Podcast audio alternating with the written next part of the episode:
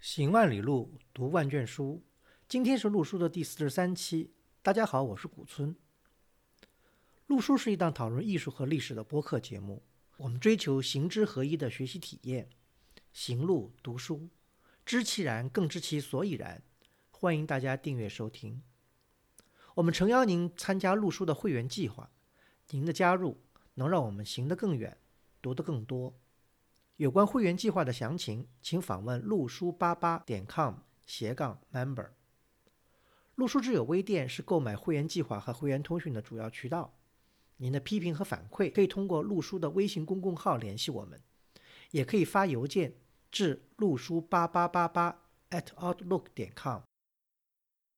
今天我们非常高兴啊，这个天书路书又合体了，请来的那个张湛博士作为我们的这个嘉宾。我们的这一期呢，聊一聊一个其实是一个大热门的一个话题，就是粟特跟粟特人吧，或者粟特人的历史跟他的这个文化。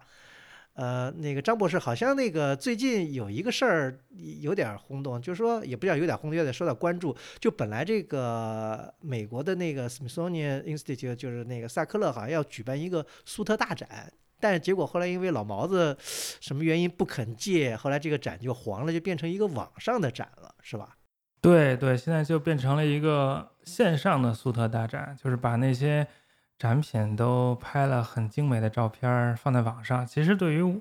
我们这个普通人来讲，这个比他真的办一个实体的展要好，因为我们至少就就可以看见了。那对，因为尤其是去不了这个华盛顿的人，这个肯定是得意的。我也上网看了一下，他那个虽然展品不多，好像只有四十多件，好像在列在网上的，好像。嗯，他这个展做了很久。他有一个团队，然后全世界各地的跑，要要拍这些文物，比如有在中国，有在日本的，然后有在俄国的，然后还全世界去采访各个学者，然后拍了那个小视频，然后再剪辑，然后还有他那个那个是文字比图片要多得多，特别多的那个文字，然后那图片还有那种 3D 建模，就你可以在网上自己玩，就是上下左右转着看。嗯嗯，我觉得特别好，而且他还把那个有一些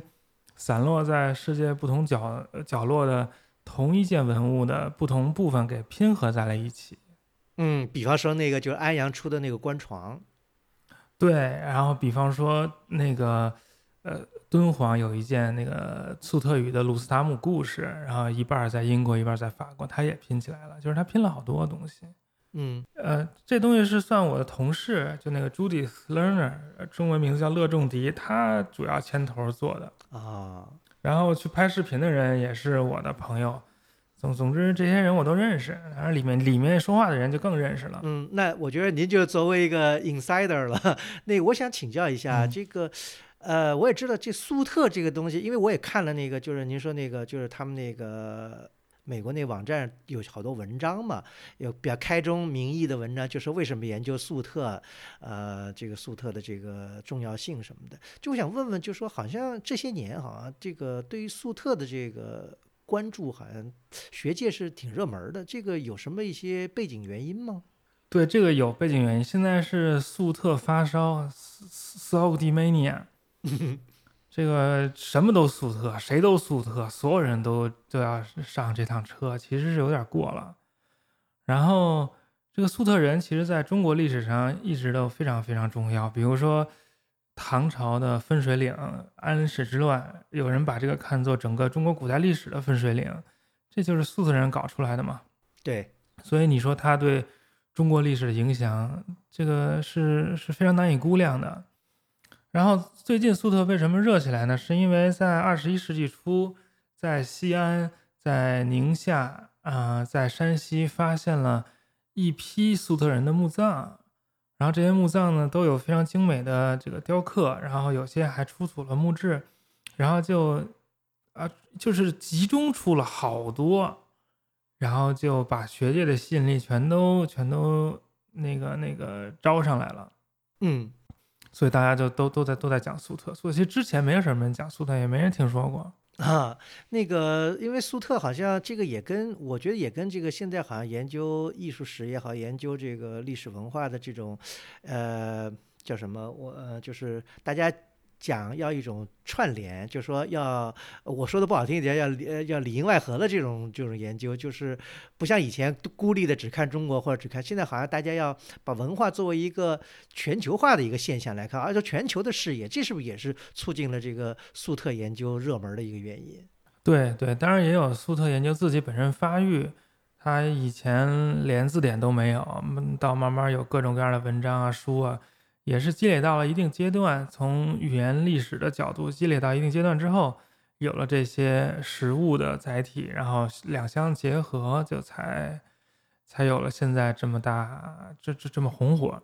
比如说那个现在出了那粟特墓葬，所有人都在讲那个粟特墓葬有什么粟特因素，在这也粟特那也粟特，但是讲那个这个粟特人在华墓葬的汉，就是汉文化的因素的那个文章。受关注就不多，其实它是一个就两种文化结合的产物。嗯，你不能就只强调一方面，比如说那个安禄山，他是粟特和突厥的混血，他一半粟特一半突厥。然后你如果只说他粟特粟特，其实也是。就是有点矫枉过正了。对，我觉得呃，而且我我可能这个我是门外汉啊，所以我如果说的不对，您纠正我。我我做了做功课，我我觉得这个这个粟特这个东西好像要作为两种现象。粟特人他现在之所以那么红，也是因为粟特人在中国介入到了这个中华文化的这个发展的一部分，好像才才引起了大家的这个很多的这个注意。其实有些时候往往忽略的粟特人的故乡的好多问题。对不对？因为因为一些历史的原因，因为粟特人故乡是在原来苏联的这个控制之下，可能这方面以前我们知道的并不多。对中国人对这方面了解不多，嗯，但是实际上西方对这个了解还是挺多的。呃，尤其苏联的考古学家一直延延续到就是后苏联时代，也一直在考古，一直在挖掘，有很多成果。嗯，那那个咱们要么先回到粟特人的故乡，先从那儿聊起吧。嗯，好。粟特人的家乡呢，在今天，呃，乌兹别克斯坦境内，大概就在乌兹别克斯坦境内，以那个萨马尔罕、布哈拉这两个城市为核心。萨马尔罕和布哈拉是中亚最大的两个、最重要的两个城市，就相当于我们的长安、洛阳，或者相当于欧洲的伦敦、巴黎，就这种感觉。所以，粟特人的家乡就是以萨马尔罕、布哈拉为核心的，叫泽拉夫善河流域。泽拉夫善河。就是流经撒马尔罕、布哈拉，撒马尔罕在东，布哈拉在西，然后泽拉夫善河一直向西流，以前能流入阿姆河，然后最近就是断流了，也不是最近吧，后来断流了。嗯，然后这个阿姆河呢，就和希尔河就相当于中亚的两条母亲河，呃，就是跟我们那个长江黄河差不多，或者像那个底格里斯幼发拉底一样，总之是很重要的两条河，这个。这两条河基本上都是从东南向西北流这么个大致方向，然后，呃，不，阿姆河在更偏这个西南一边，然后希尔河在更偏东北的方向。嗯，然后这两河中间的部分就叫就叫河中地，就是相当于中亚的最核心的地方。嗯，就咱们中国古古书里面一直称为这个河中地区，实际上就指这两条河的这个这这个附近流域的这个范围。对，然后，呃，在英文里面叫 Transoxiana，就是说是阿姆河那边的地方，就是在阿姆河再往东北去的那个方向。就因为对于这个西方人来说，阿姆河就是他们的的那个国境了。就比如说，对于伊朗人来说，阿姆河基本上就是就是国境了，再往再往那边就控制不了了。啊，那这个地区就是说，呃，主要就是以粟特人为主吗？对，古代是主要以粟特人为主，然后这条河不叫泽拉夫善吗？嗯，叫呃 Zaraf 上，Z 就是就是金子，Af 上就是撒播撒，其实就是撒金河。哦，这个名字还是挺好，挺美的。嗯，那那您说的这个，比方说咱们说粟特这个跟这个河这个名字有关系吗？就粟特这个词到底就是从语言角度来讲，它有什么起源呢？啊，这个问题很好，我从来没想过，不知道粟特是啥意思。然后，这个粟特从最早出现就叫粟特，就在那个古波斯的铭文里面。古波斯那个皇帝啊，大流士一世不是啊，有个觐见图，呃呃，对对，有有有觐见图，然后他也列举了自己帝国治下的各个省份，呃，谁谁谁谁谁谁，这都是我的疆域，其中就有粟特，就叫粟特。其他地方可能啊名字可能不一样，但是粟特就没变过。啊，但是它这个这个地名儿，嗯、就就是说地名是存在比较久的，有可能他原来的人，比如说不是当地人，但这个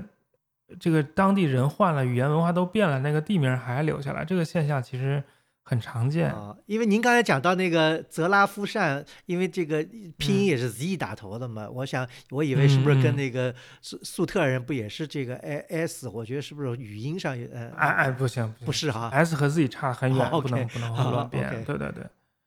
呃，我我就想举个例子，就是说在那个南俄那一带有一一系列河河的名字，这都是以地恩，就是跟地和恩有关系。比如说顿河，比如说多瑙河，嗯比如说第聂斯特河，嗯就就都是呃蒂恩啥啥啥。这蒂恩其实就是古代伊朗人那个河的名字，就是说他以前那是伊朗人的地盘儿，但伊朗人走了，那河的名字还留下来了。嗯。那这个粟特人，他们其实他因为他们说的这个粟特语，我知道是这个属于什么古东伊朗语语一种，也是印欧语系的一种。那他们的人是不是也是属于跟伊朗人就或者跟波斯人差不多的呢？嗯，就是这个是一个非常危险的提法，就是说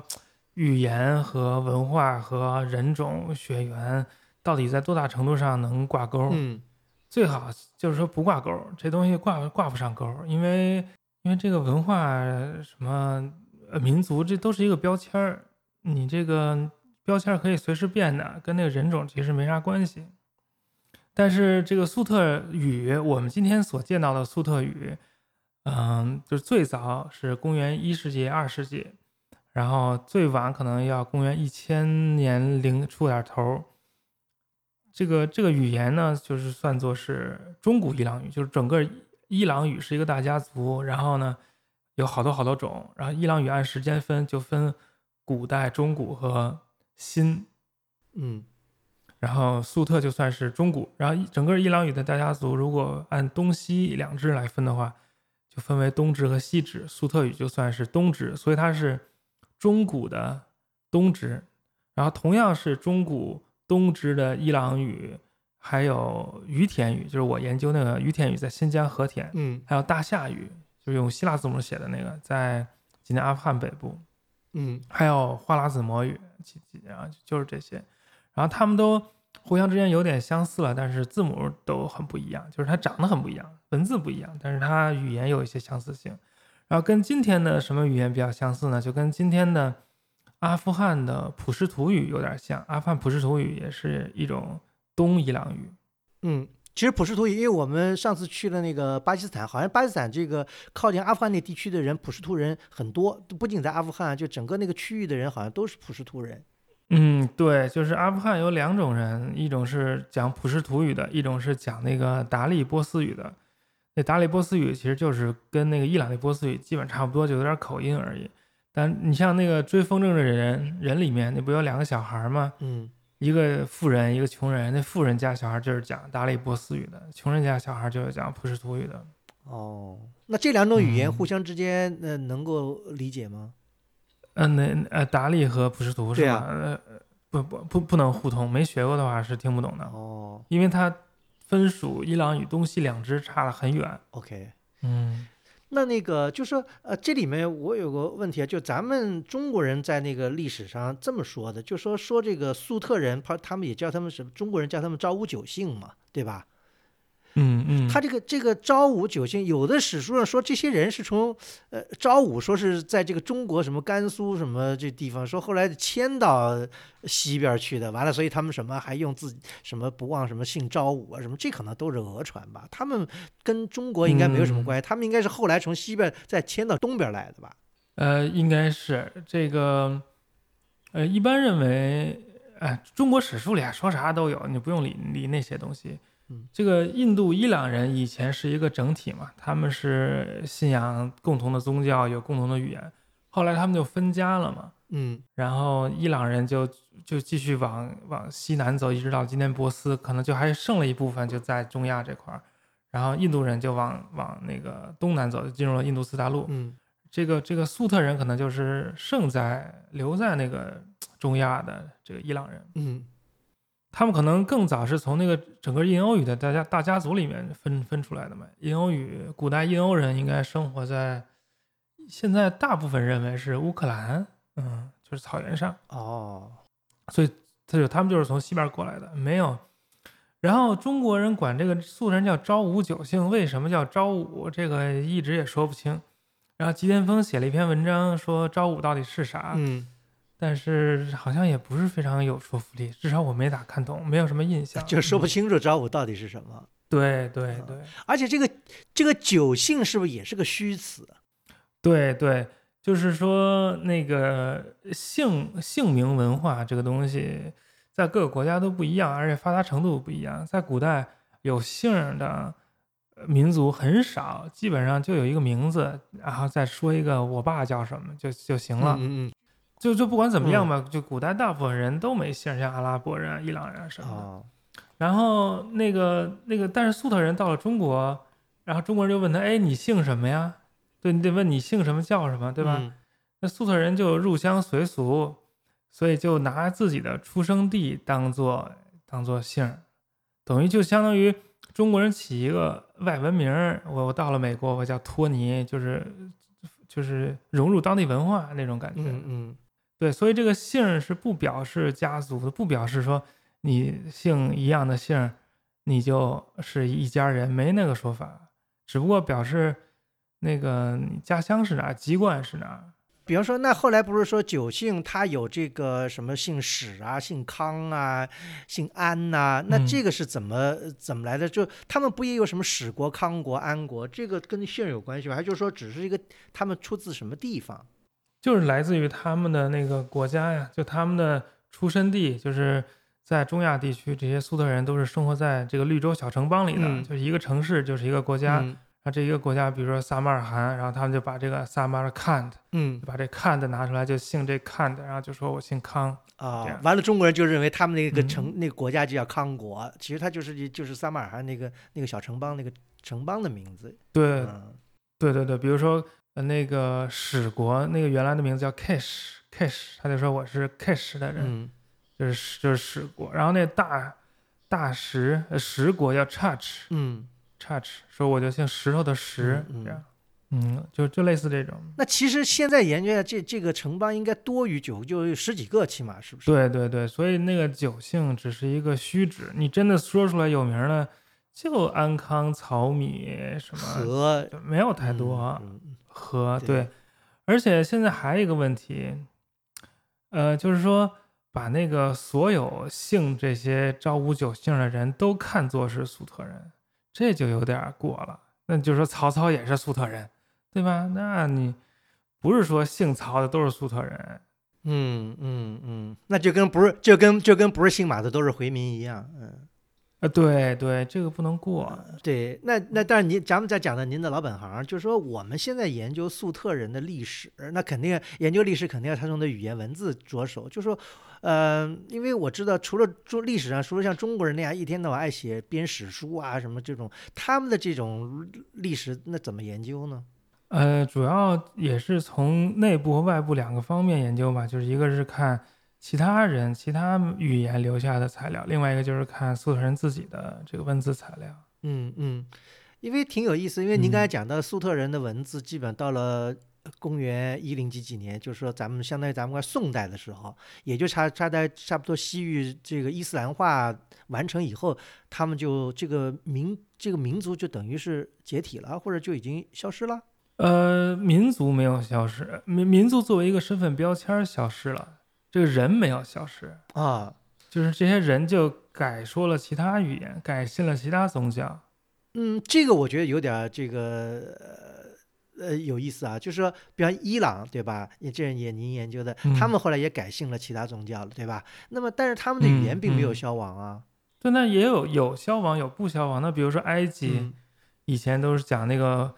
呃科普特语，那阿拉伯人来了进入埃及，嗯那你是把每一个说科普特语的埃及人全都杀光了、杀尽了，埃及大地上一个人都没有了，阿拉伯人在从零开始生出来今天八千多万埃及人的吗？啊，就说就说有是一个就是强行让他们就是或者不是强行或者怎么样，就是他们就是慢慢改变了。对对对，是有一个变化的过程。这个语言、文化、宗教都是个标签儿，很容易就从身上撕下去，换一个标签儿贴上去就完了，不是跟跟人种是不挂钩的。嗯那比如说土耳其，以前什么有赫梯人，后来变成拜占庭，现在又变成突厥人。嗯那你说每次都是把前一波人都杀光了吗？也不可能啊，对吧？嗯就就是换标签儿嘛。嗯所以就所以就是说，以以前的赫梯人就是今天土耳其人的祖先，他们没别人。嗯。那么对于粟特人来说，就说呃，您刚才说的，就最早发现的粟特语的这个文字资料是大概是公元一世纪、二世纪左右。嗯，对，这个挺有意思。嗯就是文字这东西在古代是一个高科技，写字儿非常难。到现在，文盲率不也挺高的吗？全世界范围内，嗯嗯嗯嗯，没有几个人会写字，没有几个民族会写字，没有几个语言有文字，所以以前古代写字儿、书立是一个技术含量非常非常高的职业，就跟今天程序员差不多。嗯，而你会写字，就跟今天你会编程差不多。你说现在当今社社会有几个会编程的呀？嗯，反正我是不会。就写字在古代，对，差不多是这个意思。嗯所以呢，这个文独立发明文字的没有几个人，就是像中文算是算是比较独立吧。嗯然后呢，一般字母文字都是传过来，都是学学别人的。嗯然后在在更古的时候，就在古波斯时代，古波斯帝国是公元前大概五百五十年到公元前三百三十年，这么两百年的时间，嗯它幅员特别辽阔，就是包括从今天埃及、土耳其到那个什么以色列、巴勒斯坦、叙利亚，然后到伊朗，一直到东边到这个这些斯坦国，一直到巴基斯坦一部分，它是一个幅员非常辽阔的，就是巨大的帝国。然后要统治这么巨大的帝国呢，就要发明出相应的很复杂的又很高效的一种统治技巧，官僚统治的技巧，一种技术。然后这个技术最核心的就是官文书，就是说你只有有文书上通下达，你这个帝国才能运作。然后呢，这个古波斯帝国就选择了阿拉姆字母、阿拉姆语言、阿拉姆文、阿拉姆语作为他们这个行政文书的这个语语言和文字。呃，在大家知道，在上古时代最有名的文化成就最高的是那个楔形文字，嗯然后还有这个埃及象形文字。但是古波斯帝国没有选择这两项，一个是因为埃及象形文字太难了，他是故意搞那么难，让大家都不会，这样可以把这个写字的特权就是集中在某某些家族里面。然后这个楔形文字其实也有类似的问题，但是它一个最大的问题就是说它必须写在泥板上，它必须用那个芦苇杆写在泥板上才有那个楔子楔形的那个效果。就它它得刻在上面。对它，对它得是那个泥，然后湿的时候在那个上拿那个芦苇杆在上面写，嗯所以它对那个材质是有要求的。比如你那地儿没有河，没有泥，那你怎么办？就没法写。所以这是不适合做一个就是地理地貌非常多样的帝国，所以他就选用了那个阿拉姆文字，那个就是拿墨写的，就是墨写在任何写陶片上也行，写在布上也行，就是拿什么写都行。那个那个阿拉姆文字就跟今天的那个希伯来字母基本上长得一样，没什么区别。那这个是最早是谁哪个民族用的呢？就阿拉姆人，阿拉姆人就是在今天叙利亚这块儿生活的人啊。那个阿拉姆语很长很很早以前就变成那那片儿人的那个主要语言了。像那个耶稣基督就是说阿拉姆语的。那谁梅尔吉布森不还拍过一个电影吗？就讲那个耶稣受难记，那里头耶稣跟他门徒什么都说阿拉姆语。啊，哎，那我想问一下，阿拉姆跟有有的网有的也叫做阿拉美文字，嗯嗯是不是一其实只翻译不同，其实是一个意思？对对对，有叫阿拉姆的、阿拉美的、阿拉米的。其实那个美啊、米啊，都是那个呃那个那个后后面的后缀。就真正他那个民族就叫阿拉姆，就叫阿拉姆，阿拉姆人、阿拉姆语。OK 嗯嗯嗯。啊，嗯明白了。嗯，对。就好像我们就说西班牙语，不用说什么西西班尼诗语那种，明白吧？就是不用把那个 Spanish 那个诗也翻出来。我明白。然后这个阿拉姆语是跟那个阿拉伯语、希伯来语都差不多的，是一种西北闪米特语言。嗯反正就是它是一种闪族的语言，跟那个伊朗语什么的完全不相关。然后呢，它呃，这个整个帝国境内就都推行这个阿拉姆文字、阿拉姆语，然后就让这个就书吏啊，就是秘书啊，就是当官的，你只要想当公务员，你都必须得学这个阿拉姆文、阿拉姆语。所以我们在整个古波斯帝国境内，距离非常远的地方。就都发现过阿拉姆语的材料，比如说在阿富汗发现过古波斯帝国最末期，就是最后一个皇帝和亚历山大当皇帝的时候，就这交界处，就阿拉姆语的那个文字材料，也在埃及发现过。这种阿拉姆语写的东西，就是说看起来都是一样，那其实其实它是记录记录的是不同的语言，对吧？不是，在古波斯帝国时代。都是用阿拉姆文字、阿拉姆语写的同样的东西，同样的语言。阿拉姆语用阿拉姆文字写的阿拉姆语，就是说，他为了一个整个帝国统一管理，你在埃及写的文件跑到阿富汗去也能完全看得懂，同样语言的。所以在古波斯帝国这个还活着的时代，在整个全境都推行这个阿拉姆语、阿拉姆文字。所以从埃及一直到阿富汗。都可以用同样一种文字语言来进行行政命令的上传下达，所以整个帝国之内是可以交流的。但是呢，亚历山大东征之后，这个古波斯帝国就灭亡了。然后亚历山大死后，他征服的地区也都分崩离析了，所以就没有一个古波斯帝国作为一个中央政府去管理他属下的这些地方。但是呢。这个阿拉姆文字已经传到了各地去，所以各地就各村有各村的高招，就都用这个阿拉姆文字来写自己的语言。但是这个一开始他们就都是还是在用阿拉姆语，阿拉姆语写，就是偶尔就在这个阿拉姆语里面掺进去一两个自己本土的词儿，嗯，但是当然也是用阿拉姆文字来写。然后后来就掺的越来越多，呃，本土词儿的成分就越越来越多，阿拉姆语的成分就越来越少，就变成了今天的这个情况。就是虽然很少，但是还是有一些阿拉姆语的成分。嗯，那如果对于粟特语这个，它怎么个是怎么样的一个情况呢？粟特语就是基本上很少，到现在我们的这个苏特语。就基本上很少很少有阿拉姆语的成分了，可能也就个别几个那个代词冠词还有，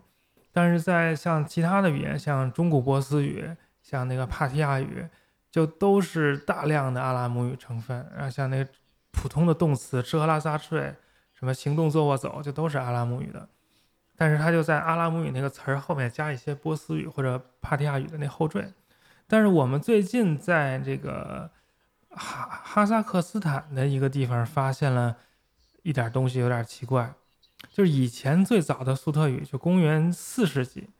但是在这个哈萨克斯坦呢，就发现了在陶上写的一些用特别古老的这个阿拉米字母写的，然后里面也全都是阿拉姆语的内容，但是有个别粟特语的那个词词尾，就发现这个是。粟特人在用阿拉姆字母的一个一个一个早期阶段，就是他还是主要用阿拉姆语字母写阿拉姆语，然后里面掺杂了少量的粟特语的成分，这是最早的。不过这个最新最近才发现。哦，那那个是那这试读出来什么意思了吗？啊，试读出来了，就是说这个地儿是是谁造的，什么这该给谁点什么什么东西，这这个内容没有什么新鲜的，没内容是很平常很日常的东西。嗯嗯嗯嗯嗯，等于研究粟特的历史，什么就靠这些只言片语或者留下来的这些文书啊，或者是这种信札呀，这些这样的东西吗？呃，对呀，就是材料少嘛，材料很少，就所以就是有什么就用什么。比如说，我们可以用汉语史料里面的零星的记载，然后用那个古波斯波斯时代萨珊时代有一些石刻。啊，有谁在路上写了几几段话，然后那个希腊罗马时代主要是拜占庭的一些史料，然后用考古资料、用文字、呃用那个图像，嗯，实物的资料，然后就是一些文字。然后我我讲一讲我们就是主要都有什么苏特语的那个文字材料好了。嗯在这个哈萨克斯坦这这个公元一世纪到二世纪这这一堆东西之后呢，接下来就是来到最最著名的苏特古信札。这个粟特古信札是斯坦因在敦煌以西的那个以西大概九十公里的长城烽燧，就是长城的古代长城的烽火台下面发现的一个邮包，就是一个邮政包裹。就他当年一九零七年，斯坦因去敦煌，想找那王道士买那个敦煌文书，但是到的时候呢，王道士出门化缘了，所以要几个月才能回来。啊，斯坦因这几个月也不能耽误，所以他就去敦煌外面去探索一番，结果就就探索了这个古代的长城烽燧，然后就发现了这个这个粟特古信札，就是这个邮包。这邮包里面一共有有八封信，其中有五封是完整的，然后里面用的文字就是一种比较古老的一种年代比较早的这个呃阿拉姆字母，然后呃内容就是普通人的通信，然后从里面就看出很多东西，像那个粟特人的商业网络呀，然后里面还提到什么呃邺城洛阳被烧了，皇帝跑了。然后，然后那个那个匈奴人打进来了什么的，就就通过这个信息就给他定年在，就是西晋灭亡的那个时候，公元三百一十三年前后，大概就是这个时候。然后我们之后会再具具体讲这个古新扎讲了什么。然后古新扎之后就是那个印度河上游的石刻，就是这个印度河上游其实是在今天巴基斯坦境内了。是当年那个中国和巴基斯坦联合修那个中巴友谊公路，也就是喀拉昆仑公路的时候，呃，在巴方境内发现的。就是人家修路的时候就发现，哎，我这路周围有好多石头，石头上刻了好多字儿，我们是不是先请那个考古学家呀、语言学家先来看看？所以这工程就停了，就派人来看，把这些都记录下来。咱们国家呢，哎，也发现字儿。哎，我们要修路，这儿有破石头，赶紧把石头都推了，就就把那些东西就都毁，就就就都毁了，所以我们就啥也没看见。嗯，因为我我们工作效率比较高嘛，呃，修的比较快。中巴公路本来是说中国修中国段儿，巴基斯坦修巴基斯坦段儿，但巴基斯坦那段老修不完，所以我们就修出国境去，好好多公里，可能得有上百公里，修到巴基斯坦境内去了。嗯，反正。各有各的好处吧。我们是把路修得很好，他们是还能保保存了一些这个古代的遗物。你们去巴基斯坦是不是也看到了一些这种东西？呃，我没到没到那么远，但我知道这个其实修这个中巴友谊公路，不仅发现了您刚才讲的这个粟特的东西啊，还有就是比较好说佛教的东西也也发现的，就是包括那个那时候什么北魏有使臣，好像在那边那是条古代的一条商路嘛。对，因为这个路啊，你不管科技怎么发展，它这路就那么一条，而且那儿是那山很多，你那路只能在那山谷里面走，你没法在山就是山峰上面走嘛。所以古代还是今天都走是同一条路，没有别的路可以走。所以这个这个路呢又非常重要，是连接中国和印度的一条一条，就是怎么说呢，算是比较方便但也比较艰险的路了。嗯。所以从古至今，有很多人路过的时候，就会在这个石头上刻“到此一游”。就是我，我和我爹，我们俩做生意就来到这儿。然后，Sims Williams，Nicholas Sims Williams，他取了一个中文名叫新威廉。他是那个呃伦敦亚非学院的教授，现在已经退休了。咋？其实早就退休了。呃，他年纪不大，他很很年轻就退休了，还要干自己的事儿，在在那个剑桥生活。他是专门做苏特语的，他就把这个这个印度河上游这个时刻就就发表了，嗯，然后吉田丰就是另外一个苏特语的大拿，世界上一共就这俩人，是日本京都大学的教授，嗯，他就发表了一个书评，然后就读这个呃斯坦呃不是读这个 Sims Williams 这本书，然后就发现里面一些地名，比如他就发现了一个一个地名指的实际上就是塔什库尔干。因为这条这个中巴友谊公路就是通往这个新疆自治区塔什库尔干塔吉克自治县的。嗯，所所以他就利用，呃，吉田丰就利用自己的汉文知识，其实还解决了一些这里面的问题。但这个呢，就时间比也是比较早，也是可能是三四五世纪这样的这个样子，而且证明实际上在古代，这个粟特人是跟着印度人一块做生意的。嗯，对，这里面就是插播一下，就说好像粟特人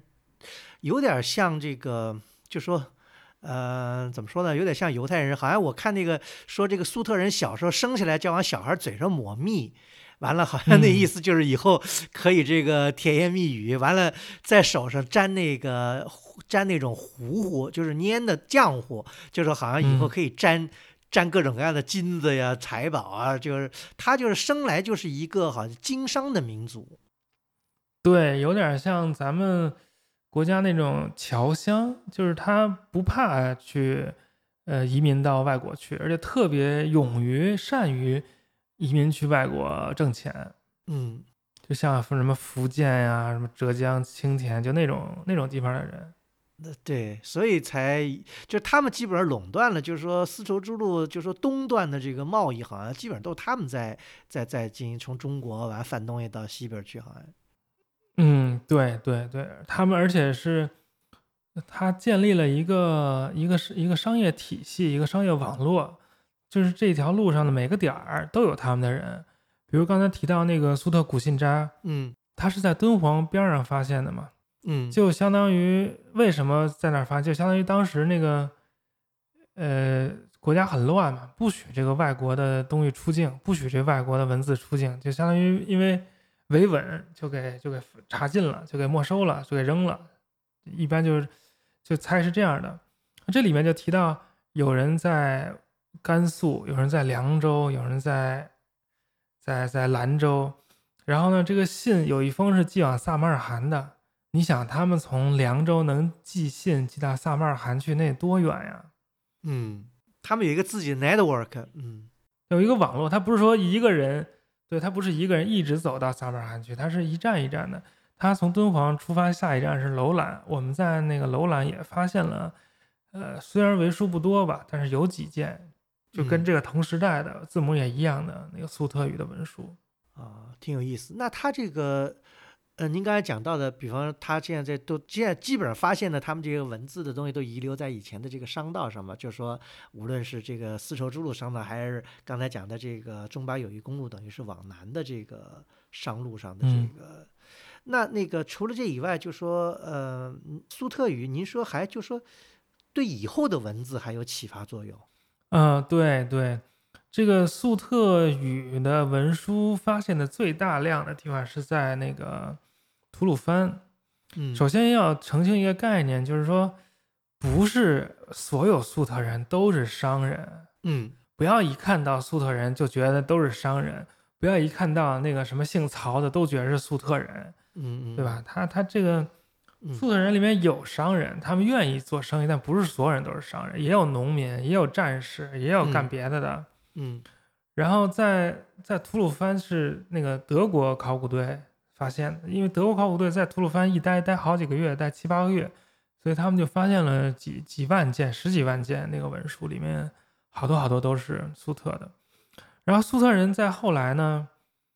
因为他没有一个强大的政治后盾，他们家里都是那种绿绿洲小城邦，都是很小的地方。可能也是因为这个，他们人口太多了，在那儿活不下去，所以才要不断的向外移民。所以他必须找一个后盾，他们就找到了那个那个突厥人，跟他们共生共荣。所以呢，到后来就把自己的这个文字就也传给了突厥人。所以突厥人其中一支就是回鹘人，到后来开始写自己的语言的时候，就用了粟特字母写回鹘语。所以回鹘语那字母就是粟特字母。有一些有一些变化了，然后等到那个回鹘人势力比较大，到了蒙古时代，比如回鹘不是第一个就是给蒙古人跪了的那个小国家吗？就西周回鹘，就是蒙古人一来还没怎么着呢，还没打呢，立刻就去给那个成吉思汗磕头，成吉思汗高兴的不得了，就把他收为自己的第五个儿子什么的。嗯，对对，所以，所以回鹘人跟蒙古人的关系是很近的，他们是很亲的，然后也帮助蒙古人创造了自己的文字，就是蒙文。所以蒙文是从回鹘文来的。你看现在在梵蒂冈还保留着一些那个当年蒙古大汗写给那个教皇的信，都是蒙古语写的，蒙古文写的，但它是那种回鹘式蒙古文写的。就是跟现在见到的我们这个蒙古文还长得不一样，呃，有点区别，有点区别，但区别不是、不是特别大，就是有一有点区别，字体上的区别吧。嗯然后后来大家也知道，等到清朝崛起的时候，也是从蒙文借鉴了这个字母，创制了满文。对，蒙文满文乍一看很像，对对对，满文就是有好多点儿，旁边有圈圈点点儿，那个就是满文。嗯所以是一啊个从阿拉姆字母到粟特字母到回鹘字母到蒙文字母到满文字母这么一个一个链条。啊，这个还真是挺挺 amazing 的，嗯嗯所以我们说那个古波斯帝国虽然虽然这个覆灭了，但是古波斯帝国的政治遗产是是是一直留存到今天，所以这个满文字母也可以算是这个古波斯帝国的长长的影子之一吧。哈哈，这个倒是大家想不到的，嗯嗯，其实那个古波斯帝国有好多想不到的那个那个那个影响，比如说那个阿阿育王突然开始在石头上刻字儿，跟那个秦始皇突然开始全国都在石头上刻字儿，这都跟古波斯帝国有关系，因为在中国、印度以前没有在没有人在石头上刻字儿的。啊，这个也是一个令人思考的嗯地方，因为对对对，这呃时间也差不多，对，为什么会同时有好多事情发生？对对，这我以我之前就是讲过这个秦始皇这件事儿，然后我还沾沾自喜，觉得自己好像发现了新大陆一样。其实人家宫崎市令好早以前早就说过这个事儿了。那那个就是讲到这个粟特人，就说他后来还就说，除了就说跟这个您刚才讲到一条线比较影响到了满文，那么还有就是粟特语就跟比方说还有我们知道那时候大家研究中古史的知道这时候有呃中古三遗教。到中国嘛，对吧？那时候，当然这个嗯我觉得还要请教，就是、呃，讲这索罗亚斯德教或者仙教，还有就是摩尼教跟这景教。那摩尼教、景教的嗯这个，他那个时候这所 carry 的文字就是一个摩尼字母，还有景教当然就用了叙利亚字母，好像是。对对，这个也很有意思，就是说在吐鲁番发现的文书有好多字母写成，嗯，然后呢，这个字母其实上是一种文化标签儿，就是大家都是粟特人，语言都是一样的，都讲粟特语，但是你信什么教就用什么教的字母，比如说信摩尼教的就用摩尼字母，这个摩尼字母是就是在摩摩尼教就是怎么说，就是在在叙利亚那边发明的一种字母吧，反正摩尼教就就都用这种，然后你嗯。如果是信景教的，就用那个叙利亚字母，就因为这是呃景教的那个官方语言。嗯然后我们还见过一两件用印度的那个婆罗米字母写的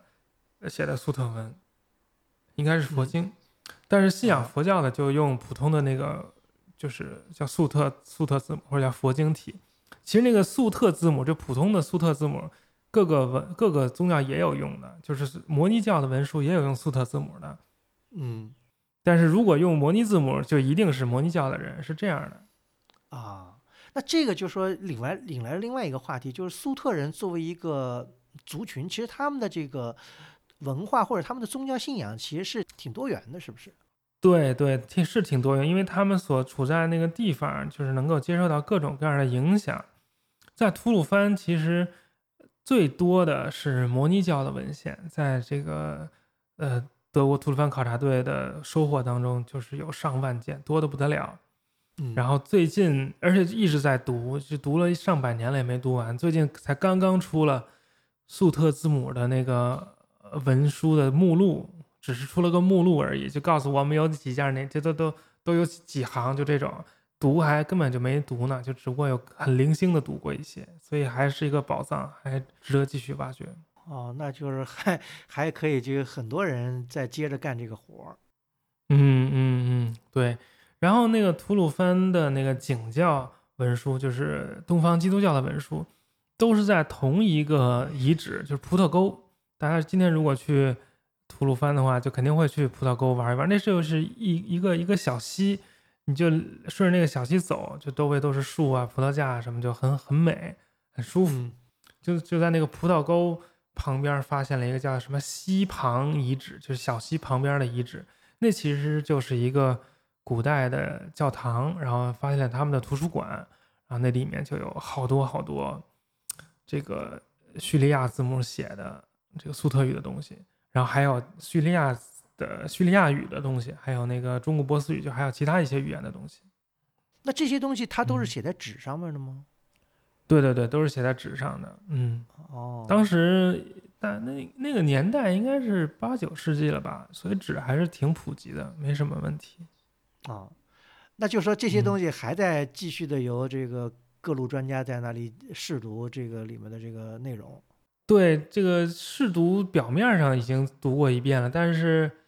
是可以深入下去的，就是我们可以深挖矿脉，不满足于只是说啊这这这这个字母是什么，这一行字儿什么意思，我们可以就是挖掘它的意义，还是有很多可以做的。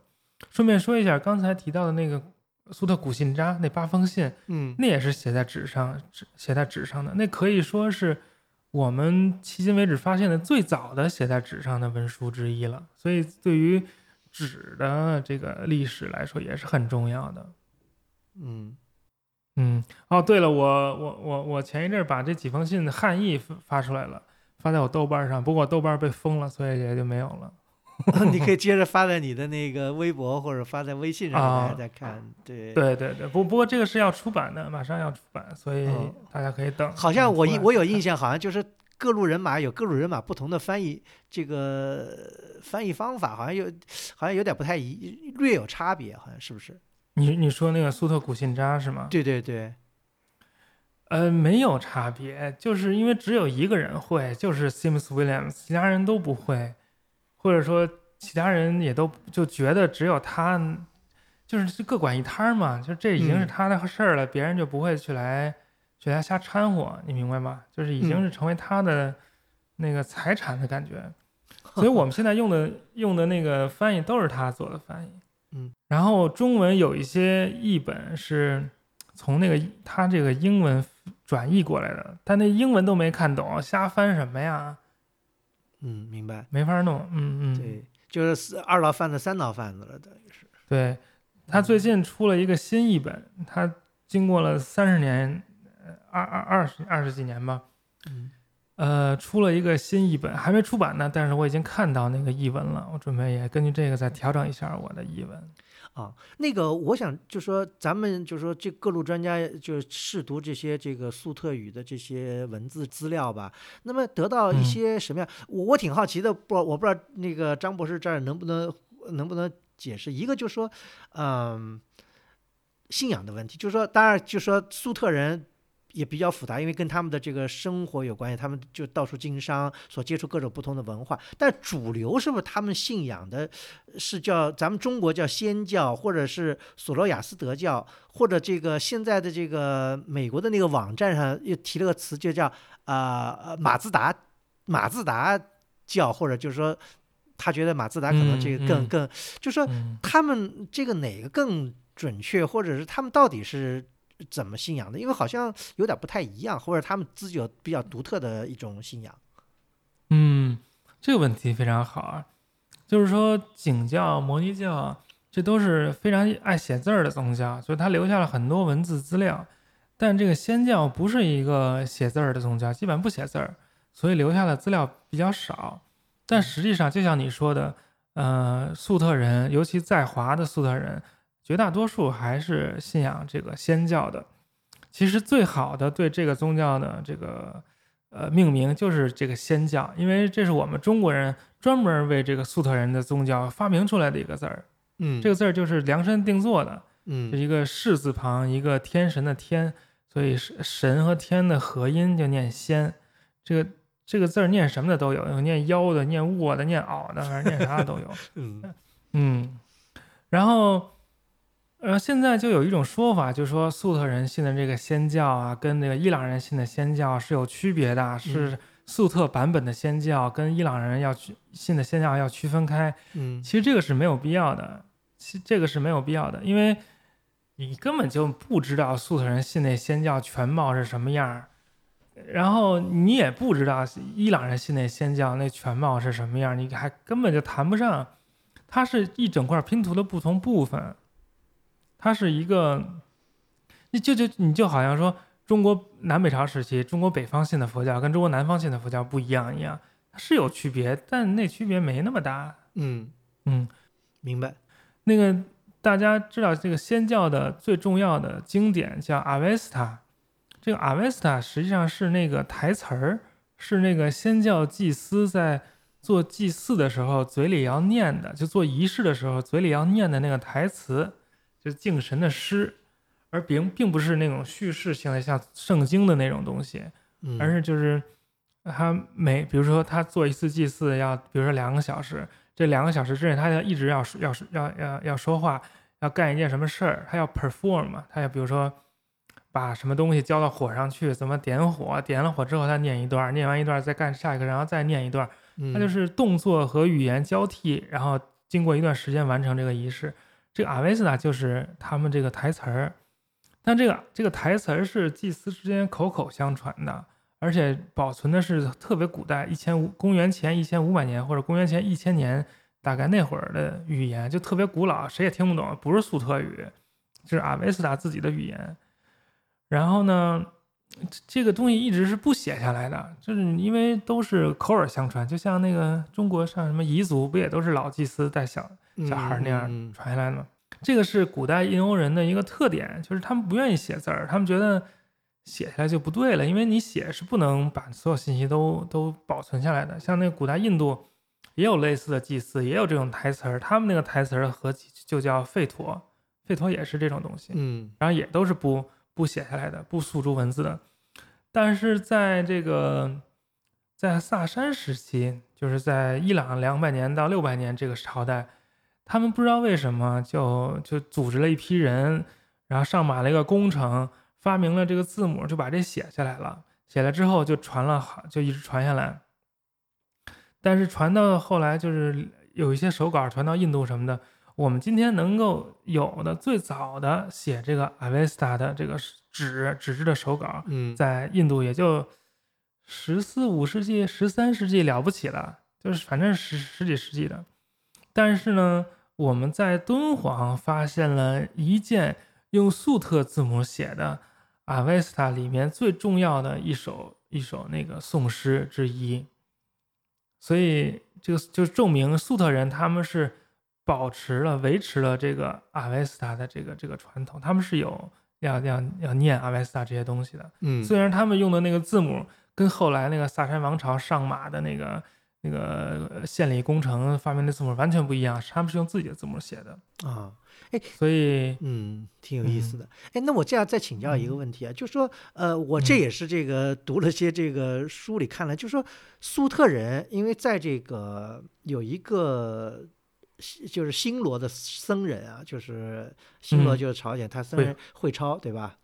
会嗯超他写了一个就是《往五天竺国传》，就是说他到西边去取经，路过这粟特这个地区，他曾经嗯。他曾经记录了，就是说说粟特人的这个婚姻制度是就按照中国人的标准啊，就按照这个这个这个嗯汉就儒家的标准是就特别的混乱，就说呃或者说是一种叫内婚制度，或者叫血亲婚姻。这个就是说说的再直白一点，就是说比方说什么呃爸爸跟女儿，比方说儿子跟母亲这样的，就中国人认为非常乱人伦的这种，呃，这个是真的嗯吗？还是说这个有人说这个就说好像呃在原来在伊朗好像。这个他们信这个仙教就是有这样的这种 practice，而且他们认为这种 practice 是对信仰的一种一种一种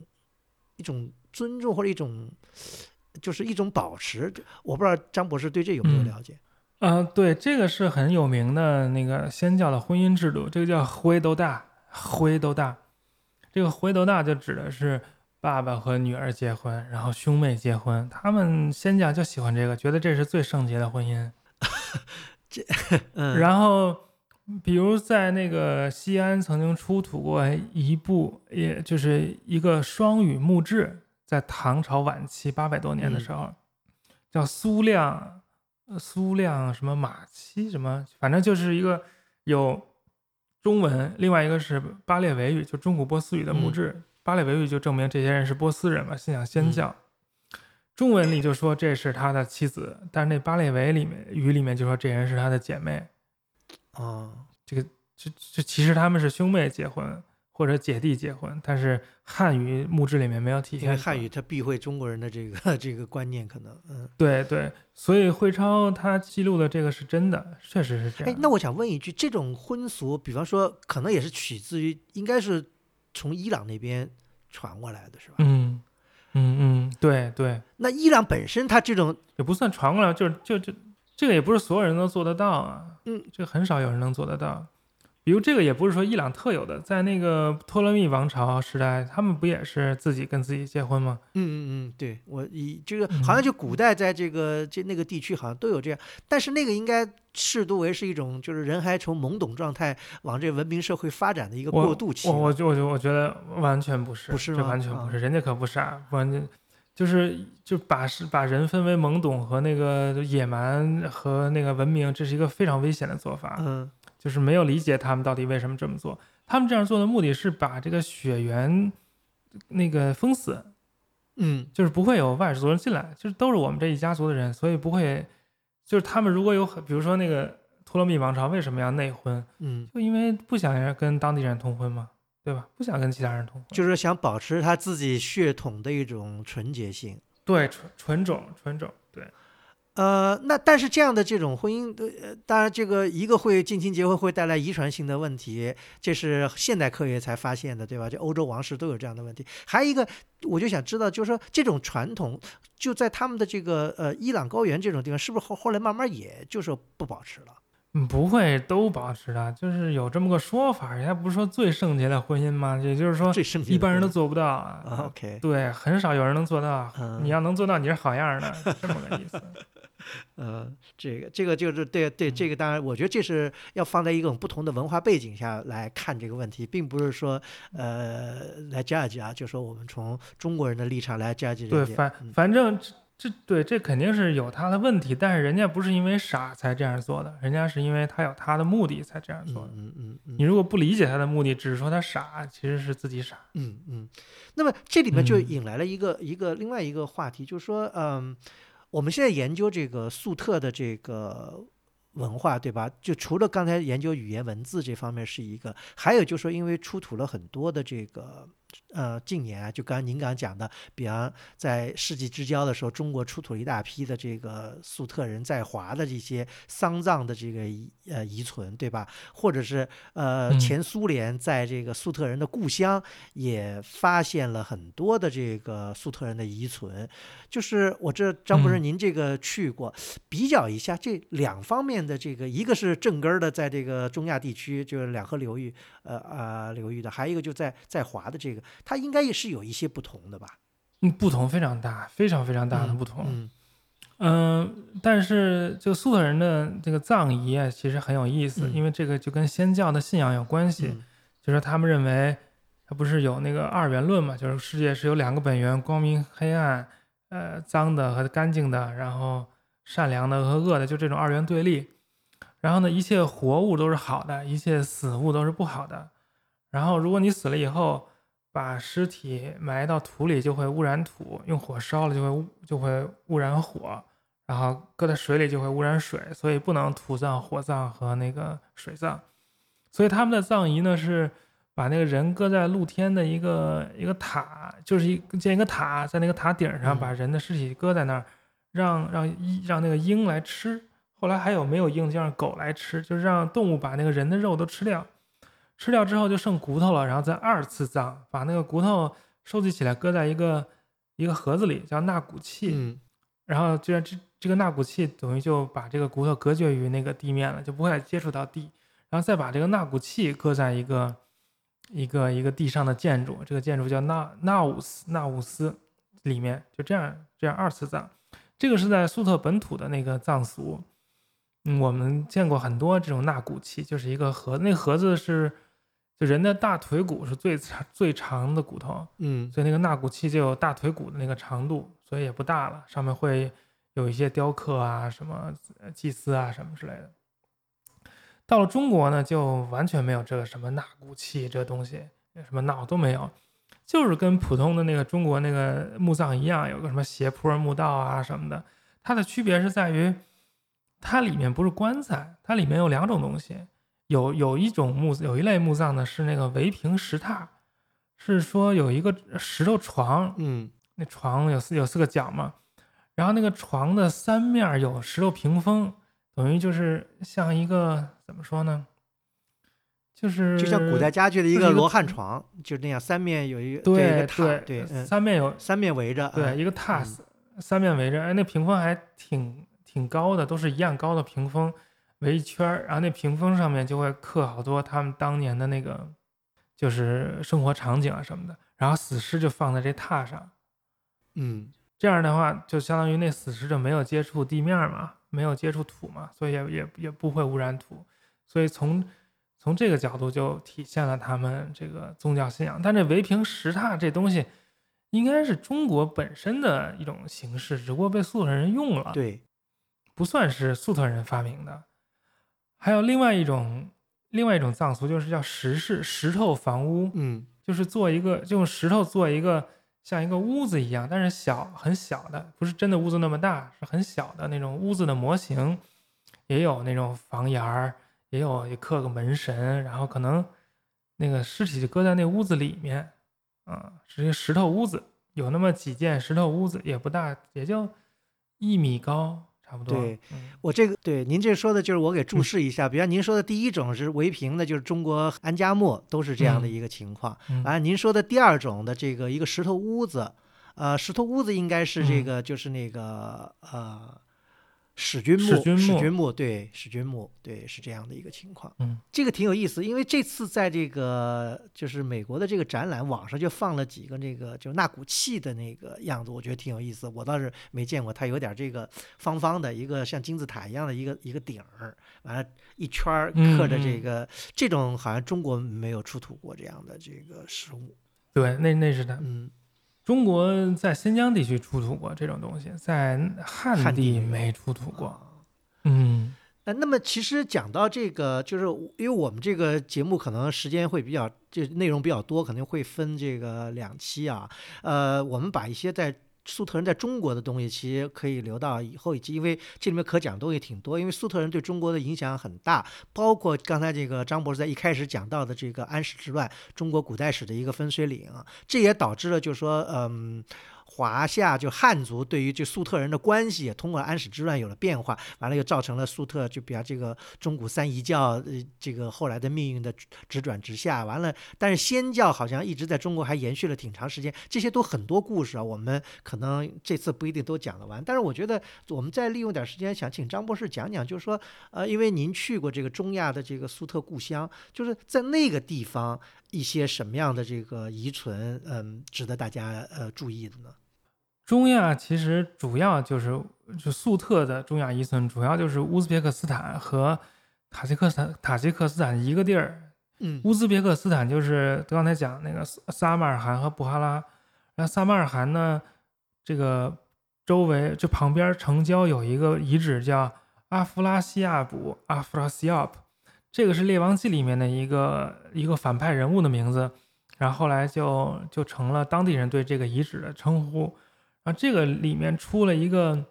一个大使厅，就是有一个大厅，然后这个大厅四面都有壁画，嗯，非常有名。然后呢，这个四面壁画，对，其实里面画的是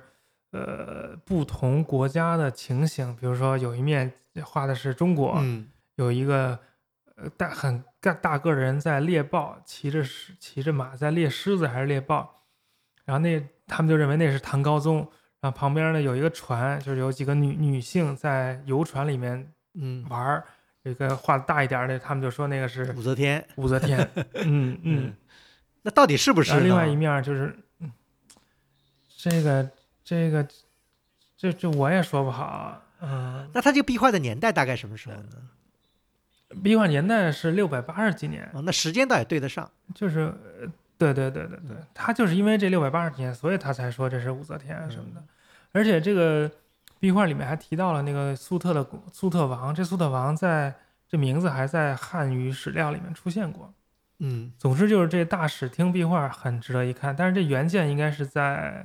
呃圣彼得堡，在那儿看的是复制品。哦，您说的意思就是说它的原件就剥离放到那个俄国的圣彼得堡去了，现在现场看见的只能是一个复制的。对对对，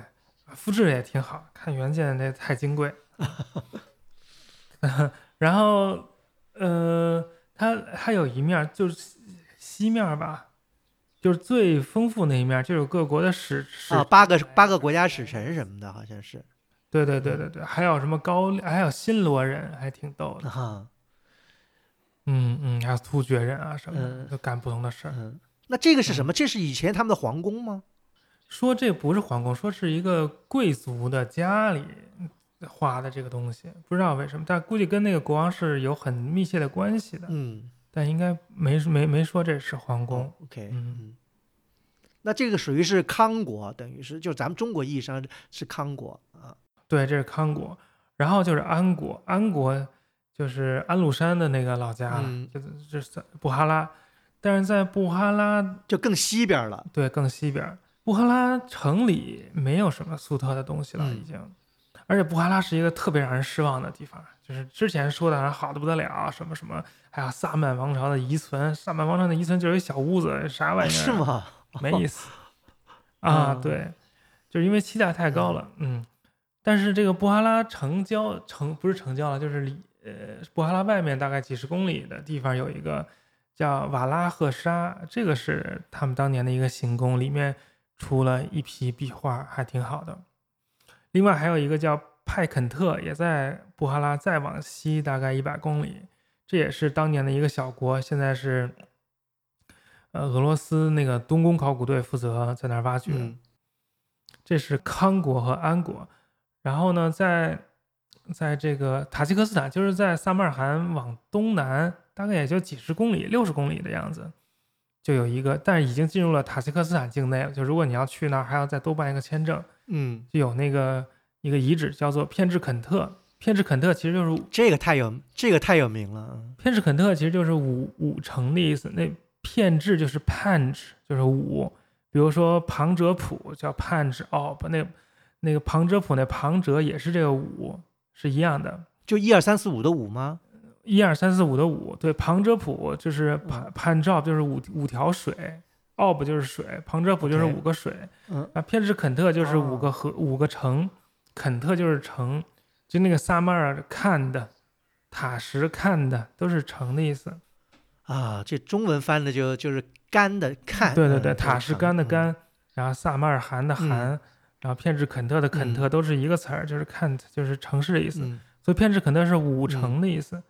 然后这个地儿现在认为是呃以前米国，就是康国、安国、十国、曹国、何国、米国。嗯，米国。对对对，嗯不是我们说的那个米国啊，嗯，就是美国的那个米国。我知道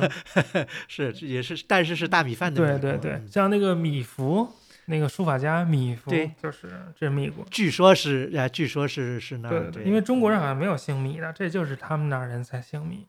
说这是米国的遗迹，然后这个遗址从从大概四十年代吧，反正就一直在在发掘，然后在挖掘，而且哦。也很大，然后挖掘出了好多壁画，他们的房屋，他们就是能看能够看到，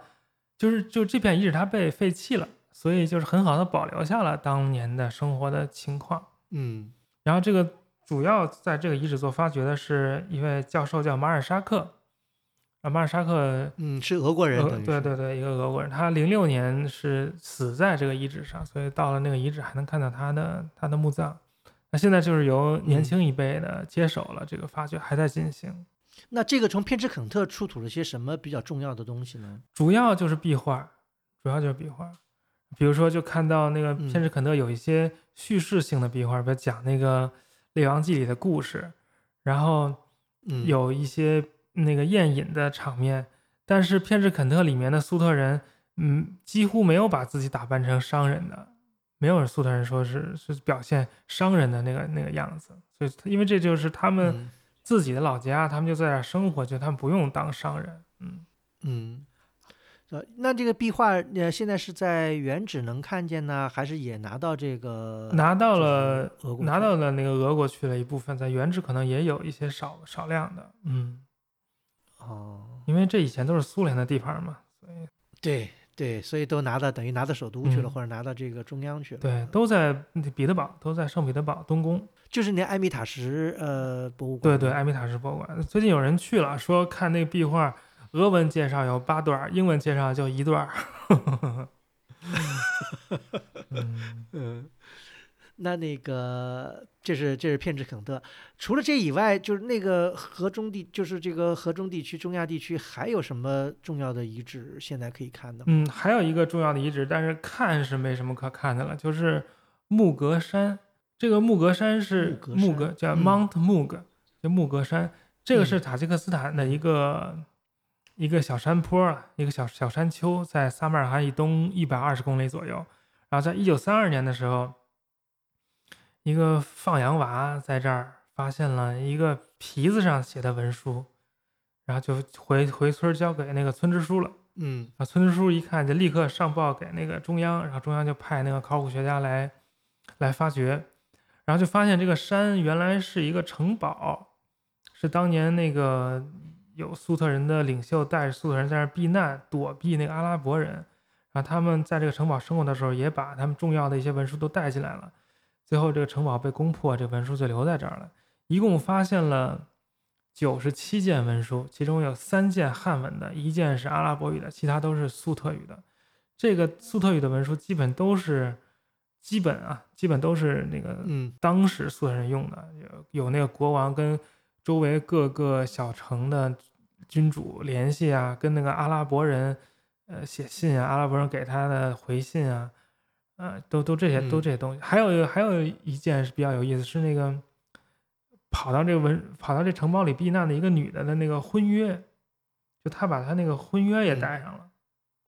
就说什么。嗯呃，你不能欺负我呀，然后你要欺负我就不行啊。然后如果我想离婚，这事儿怎么办？如果你想离婚，这事儿怎么办？反正就是说的还挺好的，感觉还 挺挺平等的。嗯嗯，那汉文的文书是什么内容呢？汉文文书没什么内容，就是这这三件汉文文书都来自中国内地，他们是当做那个废品给卖到这儿来的。就是说中国人写了这文书之后，另外一面就没用了。所以这就是反面还能用，所以他们就就就卖这文书，哦所以当做当做废纸卖过来的。哦，嗯就是出口垃圾。对对对对对对对对对对，因为那个在中国那个文书的使用量特别大，在中国，比如说他唐朝不是有有那个有那个叫什么授田制度吗？嗯就是你每每个人都能给你国家给你点儿田让你种，然后你死了之后就要要还回来一部分，呃，还回来百分之七十。所以这谁活着谁死了，这这这国家得得得得管控，所以每三年就要做一次户籍，嗯每做一次户籍就要用大量的纸，然后这个户籍做完以后，这之前做的就就作废了嘛，所以它就会有好多没用的那个纸出来，因为官府也留不了那么多纸，他也要处理。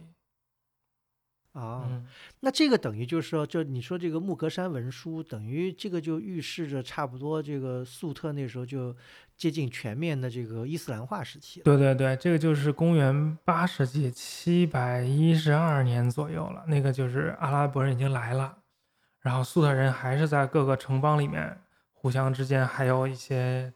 还有一些争执，嗯，也不能团结起来。对，那就是是不是就差不多一个比较有名的那个，就是高先知跟那个阿拉伯人打的这个达罗斯战役的时候，差不多就这个比。那个早三十年，达罗斯战役是七百五十一年嘛，这个才七百一十几年，还是差了几啊十年。嗯，就阿拉伯人征服这个粟特地区，也是一个渐进的过对。对对对对，是一个渐进过程，而且而且那个伊斯兰化也是一个很缓慢的过程，它只不过先有了这个政治力量之后，然后你如果信伊斯兰，我就给你好多好处，所以他就慢慢信了伊斯兰，也嗯不是强制性对，不信伊斯兰就要收什么人头税啊，什么乱七八糟的。对，呃，对他们，他们宁愿交，他们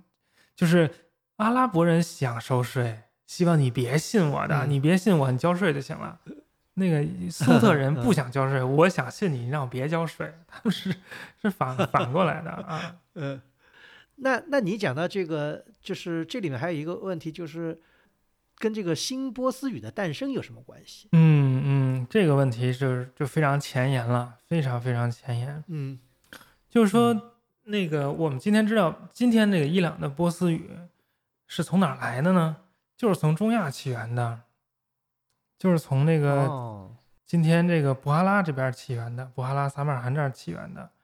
然后之前就不明白为什么波斯语是在就在这儿起源，所以就有好多理论，比如说有人说这个波斯语叫达，当时叫达利波斯语，达利就是宫廷的意思，嗯说这个宫廷呢。指的不是当地的，就是九世纪、十世纪出现的那些萨曼王朝啊，就那种当地的波斯小宫廷，说的是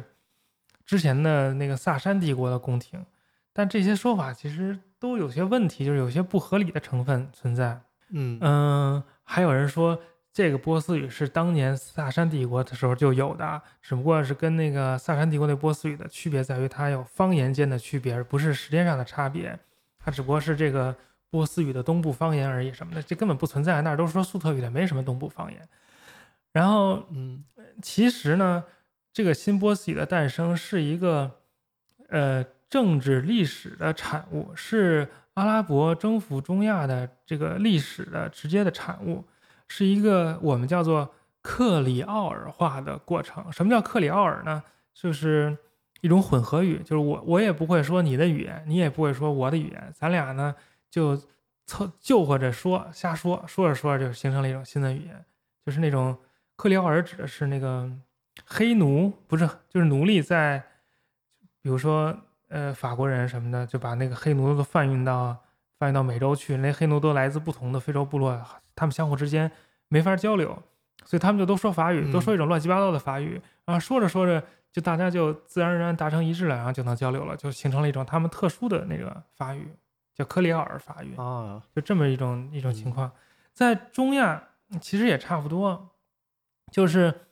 阿拉伯人来了，来带来了好多阿拉伯人的驻军，可能有反正有上万人吧。他们阿拉伯人那驻军的那个那个基地在那个土库曼斯坦，在梅尔夫，在今天是不是就叫梅尔夫啊？就叫梅尔夫。然后呢，当地人大部分是说苏特语的，他们之间交流呢就用就用。就用波斯语，但是他们那波斯语呢，就是乱说、瞎说一气，所以他那波斯语里面就有好多各种各样的成分，比如说，它就没有中古波斯语里面那种复杂的语法，它里面有夹杂了很多阿拉伯语词儿，也有一些当地的词儿，就是在这种第二代，尤其是阿拉伯人的这个士兵的后代成长起来的环境之下，慢慢出现的一种混合语。嗯。然后是随着那个突厥化，随着那个就是后来那个突厥王朝，嗯，到了席卷了那个从到十几十一二世纪进入了伊朗大地之后，就这种新波斯语就才就才进入了伊朗。但是伊朗的人其实之前还是说他们类似萨珊王朝时代那种语言的，所以并不是说说这个波斯语很快就铺开了。嗯。那就是说，这种达利波斯语就是成为现代伊朗语言的一个前身了。对，就成了现代波斯语的前身。现代波斯语就是从那儿，现代波斯语对，就从那儿来的。哦、比如现在现存的最早的，呃，就是新波斯语的材料，都是什么鲁达基啊、什么哈基基啊，这都是中亚的那个诗人，都歌颂布哈拉的那种诗。嗯嗯，因为我看那个你有一个。我不知道是那个是别人引用的，就是您讲的一个挺有意思的一个现象，就是说伊朗到到中中亚去看好多东西，看到的就是似乎像是伊朗的翻版。就是您有一个词，好像就是说什么，就是在韩国看中国的建筑似的，是这有这意思吗？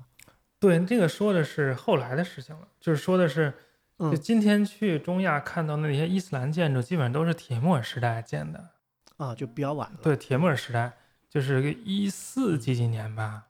但是相当于明代，对对，然后呢，你看铁木尔建的也挺好的，其实也挺漂亮的，但是跟那伊斯法罕的比就差的有点远了。嗯嗯，我明白，嗯，就是这个意思，跟那个我们刚才讲那个波斯语什么的没关系。就像呃，去韩国看首尔的故宫，跟那个中国故宫一比，对吧？我就觉得还是首尔的比较好。嗯 那您刚才讲到的这个，就是等于呃，新波斯语是实际上从这个中亚地区诞生的，完了反过来又铺开到了这个现代的伊朗。嗯地区嗯嗯，那么在那以后，等于等于从那以后，其实呃呃，粟特人作为一个独特的文化群体，实际上他就淡出了这个历史这个视野了。对，没错，就随着中亚的伊斯兰化的开始，大概从嗯八百年往后吧，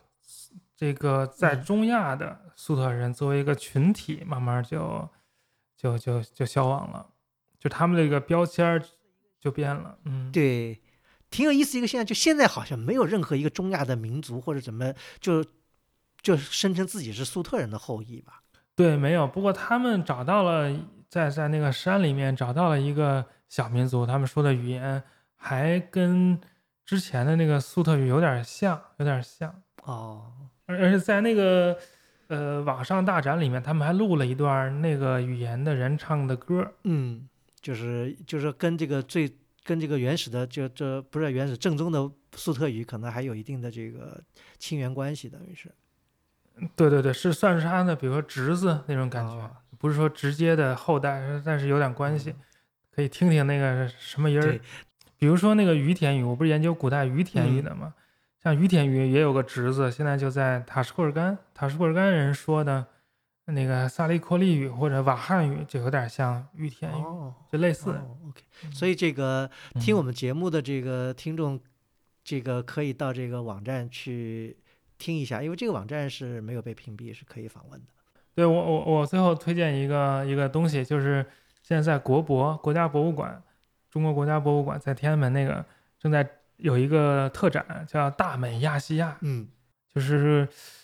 前一阵儿我们的伟大领袖不是招来了亚洲各国开会嘛，然后亚洲各国也都选送了一些精美的文物到这个国博来来来送展，